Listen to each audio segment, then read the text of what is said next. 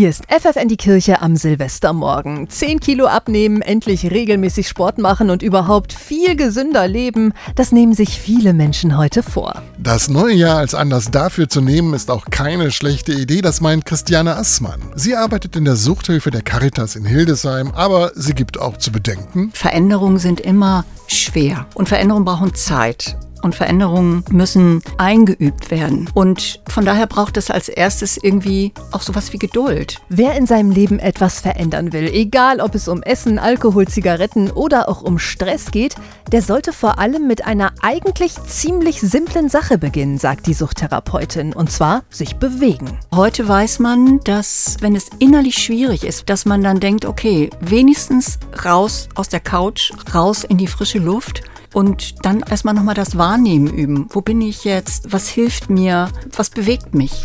Und in Bewegung entsteht was bewegt mich. Und auch das haben viele Menschen schon erlebt. In den ersten Tagen und Wochen, da klappt's noch mit den guten Vorsätzen, aber irgendwann fällt man dann doch zurück in den alten Trott. Viele denken dann, ah, ich bin zu blöd, ich kriege das nicht hin. Aber Ziele, die nicht erreicht werden, die müssen nochmal überprüft werden. Ist das, was ich mir vorgenommen habe, eigentlich zu hoch?